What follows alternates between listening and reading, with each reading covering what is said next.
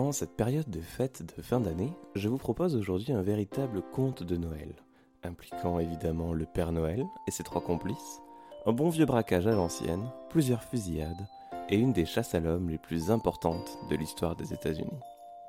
Mais ne vous en faites pas, notre histoire finit bien car elle se termine sur une charmante fête de village. Vous écoutez Crapule, le podcast qui se penche sur les escrocs et arnaqueurs qui ont marqué l'histoire à leur façon. Et vous l'aurez compris, Aujourd'hui, nous allons parler de la Santa Claus Bank Robbery.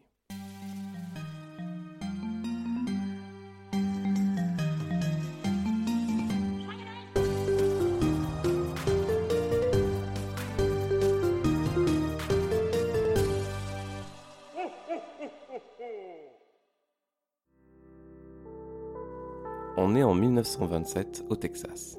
Marshall Ratliff est un jeune Texan de 24 ans Contrairement à ce que son prénom aurait pu laisser présager, Marshall a choisi de mener sa vie du mauvais côté de la loi.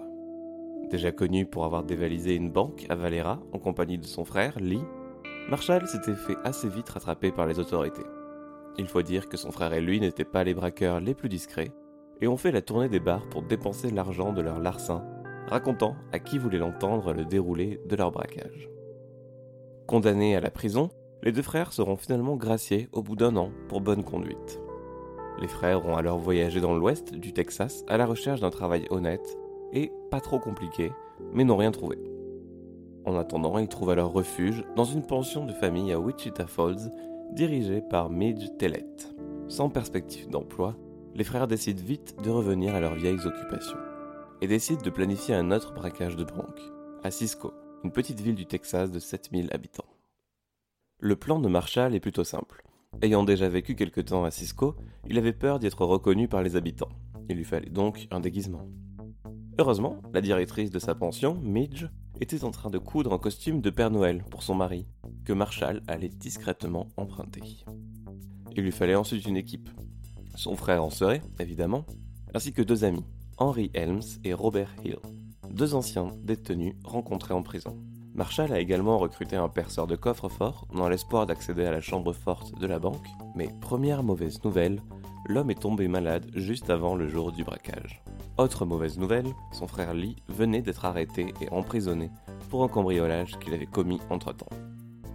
Pour remplacer son frère, Marshall a invité donc un parent de Henry, Louis Davis, un père de 22 ans sans casier judiciaire. Louis accepte, mais seulement s'il n'y a pas de fusillade. Marshall est habilement déguisé, Henri, Robert et Louis sont prêts, chacun maîtrise parfaitement son rôle à jouer. Ce qui nous amène donc à la matinée du 23 décembre 1927. Après avoir parcouru 320 km en voiture, de Wichita Falls à Cisco, Marshall enfile sa barbe, son bonnet et son manteau rouge. Ses complices le déposent à quelques pâtés de maison de la banque. Eux vont se garer dans une allée près de la porte arrière de la banque pour sécuriser toutes les issues. En parcourant la distance à pied qui le sépare de la banque, Marshall rentre plutôt bien dans la peau de son personnage. Il salue les enfants, trop heureux de croiser le Père Noël.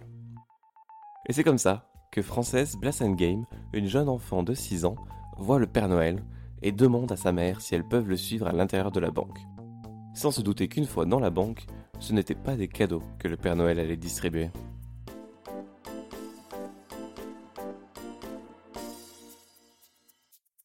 À l'intérieur de la banque se trouvent donc 16 personnes, incluant caissiers et clients. Lorsque le Père Noël fait son entrée, tout le monde est agréablement surpris par la visite d'un aussi charmant personnage. Coucou Père Noël, lui lance un caissier. Marshall ne répond pas et se dirige droit vers un bureau, au milieu du hall de la banque. Puis, le Père Noël sort un fusil semi-automatique de sa hotte et hurle à tout le monde de mettre les mains en l'air. Sauf que sa demande n'a pas vraiment l'effet attendu et tout le monde pense avoir affaire à une drôle de blague de Noël. Ce n'est que quand les trois complices de Marshall ont à leur tour brandi leurs armes que les clients se sont mis à s'inquiéter. Pendant que Henri, Louis et David s'assurent que la foule reste immobile, Marshall sort un sac à patates et demande au caissier d'y verser l'argent. Il force ensuite un employé à ouvrir le coffre-fort de la banque.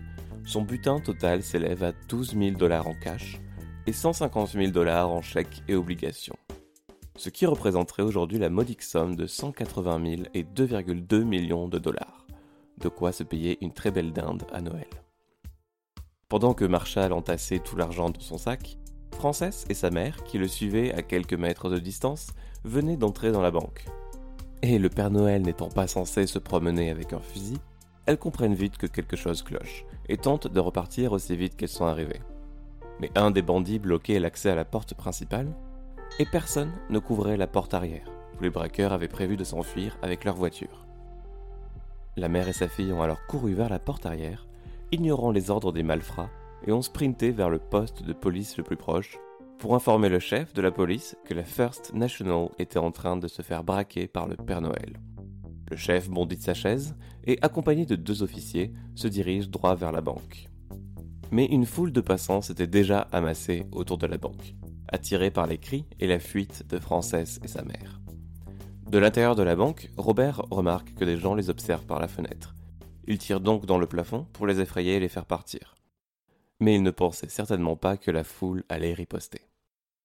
Il est temps de faire une pause dans notre histoire pour vous parler d'un programme peu commun dont seuls les Américains ont le secret, et qui a eu lieu au Texas pendant plusieurs années.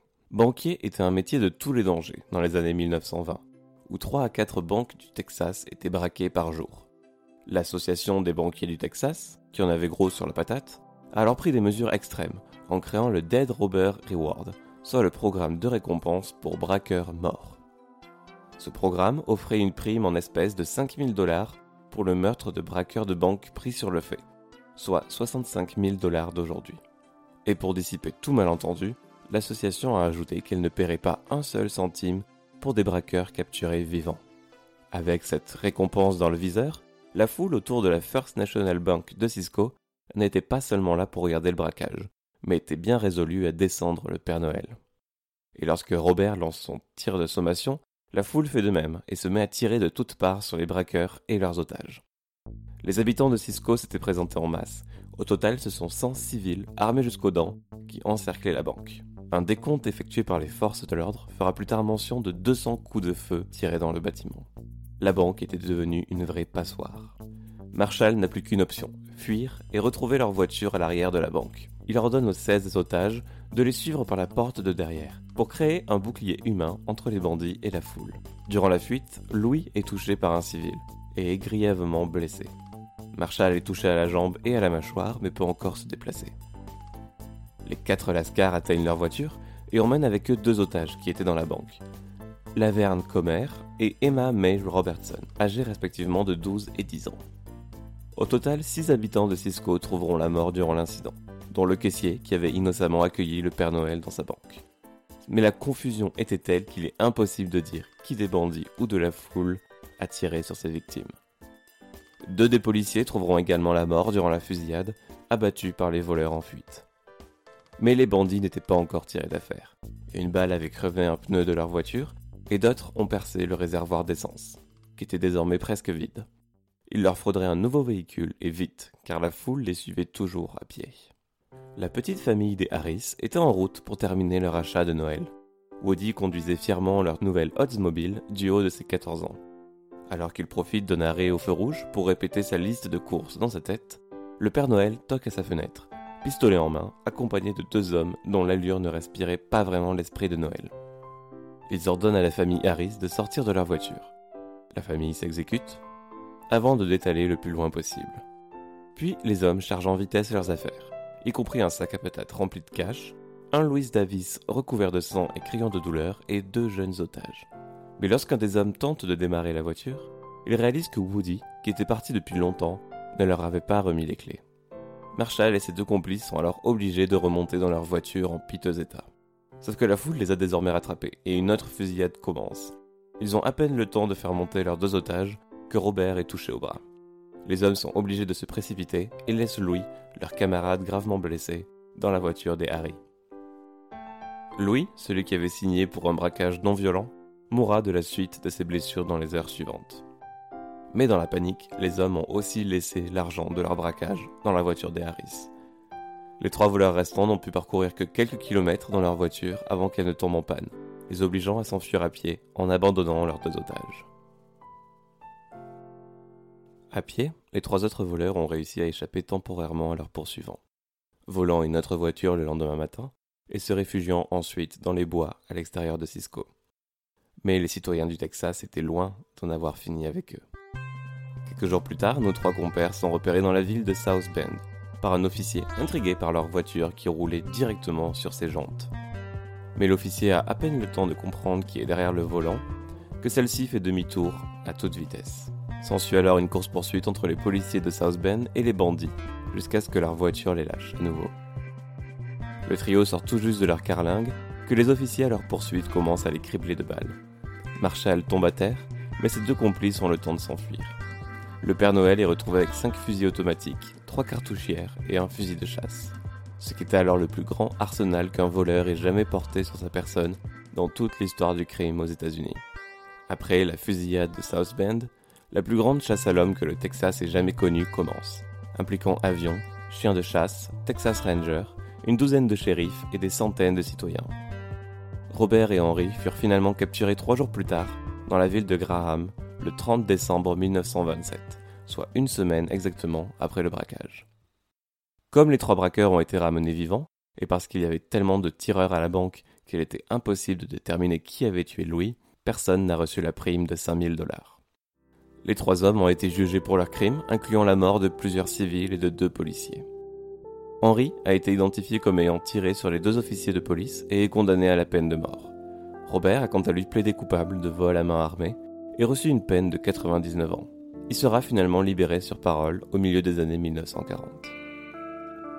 Mais le sort de Marshall, le leader du groupe, sera bien plus marquant. Accusé de vol et d'enlèvement, une des deux otages l'identifiera positivement devant le tribunal. Cette condamnation, prononcée le 27 janvier 1928, lui vaudra 99 ans de prison. Il sera également accusé de la mort d'un policier lors d'un autre procès le 30 mars, bien que personne n'ait vraiment pu l'identifier comme le tireur. À la suite de ce procès, Marshall est condamné à mort. Il tente alors de plaider la folie et fait appel. Dans la prison du comté d'Eastland, où il attend son verdict, il cesse de manger et de parler, forçant ses geôliers à l'assister. Après lui avoir servi un repas un soir, ses gardiens laissent par mégarde la porte de sa cellule ouverte. Marshall y voit sa chance, sort de sa cellule, attrape un pistolet d'un bureau voisin et tire sur un de ses gardiens avant que ses collègues n'interviennent pour le stopper.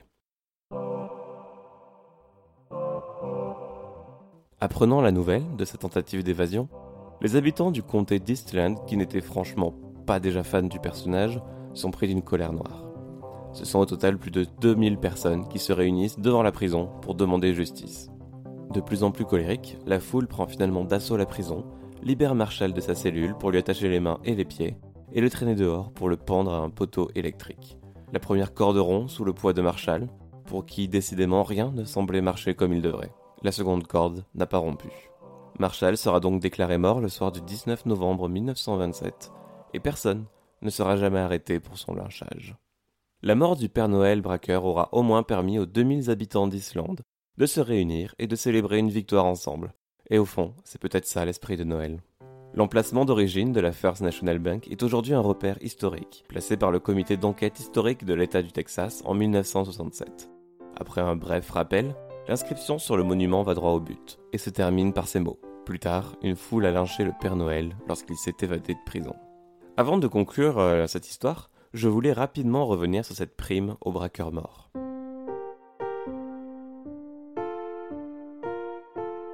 Ce programme a duré pendant près de 40 ans, mais ses défauts n'ont pas mis aussi longtemps à se faire sentir. Très vite, des personnes innocentes se faisaient accuser de vol, puis tuer par des personnes peu scrupuleuses qui voulaient empocher la prime. Et c'est à ce moment-là que le légendaire ranger Frank Hammer, qui était alors à la poursuite de Bonnie et Clyde, réalise que certains des individus abattus lors des braquages étaient en fait piégés par des officiers locaux qui les ont convaincus de réaliser ces vols, puis se partager les primes obtenues pour leur mort. Frank Hammer a alors tenu une conférence de presse, où il dit ceci. Je ne peux plus me taire, j'en ai trop vu. Je connais trop de ces soi-disant voleurs de banque, qui sont morts dans cet état et qui n'étaient en fait que des pigeons, envoyés à leur perte par des hommes malhonnêtes, qui sont bien pires que tous les voleurs de banque qu'ils prétendent vouloir voir mourir. Durant sa conférence, Frank raconte l'histoire d'un braquage à Stanton. Quatre travailleurs mexicains ont été recrutés par un shérif adjoint et un de ses amis qui voulaient soi-disant leur offrir du travail. Les travailleurs ont été conduits à la Home State Bank de Stanton où le shérif leur a simplement dit d'attendre. Et lorsque l'église en face de la banque a mystérieusement pris feu, attirant l'attention des habitants de Stanton, le shérif adjoint et son complice se sont précipités vers les ouvriers et ont commencé à tirer. Deux d'entre eux ont été tués et un troisième a été gravement blessé. Les deux hommes ont prétendu avoir vu les travailleurs se préparer à voler la banque, mais ont finalement été poursuivis pour leur crime, et l'Association des banquiers du Texas a modifié son programme de récompense pour n'inclure que les braqueurs de banques légalement tués. La grande vague de criminalité a pris doucement fin lorsque les vols de banques ont été classés comme des crimes fédéraux et que le FBI est intervenu. Puis, en 1964, le programme de récompense a été discrètement abandonné. J'espère que cet épisode de Crapule vous a plu, et si c'est le cas, n'hésitez pas à le partager autour de vous. Vous pouvez également retrouver le podcast sur Twitter, à Crapule Studio. De mon côté, c'était le dernier épisode de 2020. Je vous retrouve très vite en janvier pour de nouvelles histoires. Et d'ici là, je vous souhaite de très bonnes fêtes de fin d'année, dans le respect des gestes barrières, évidemment.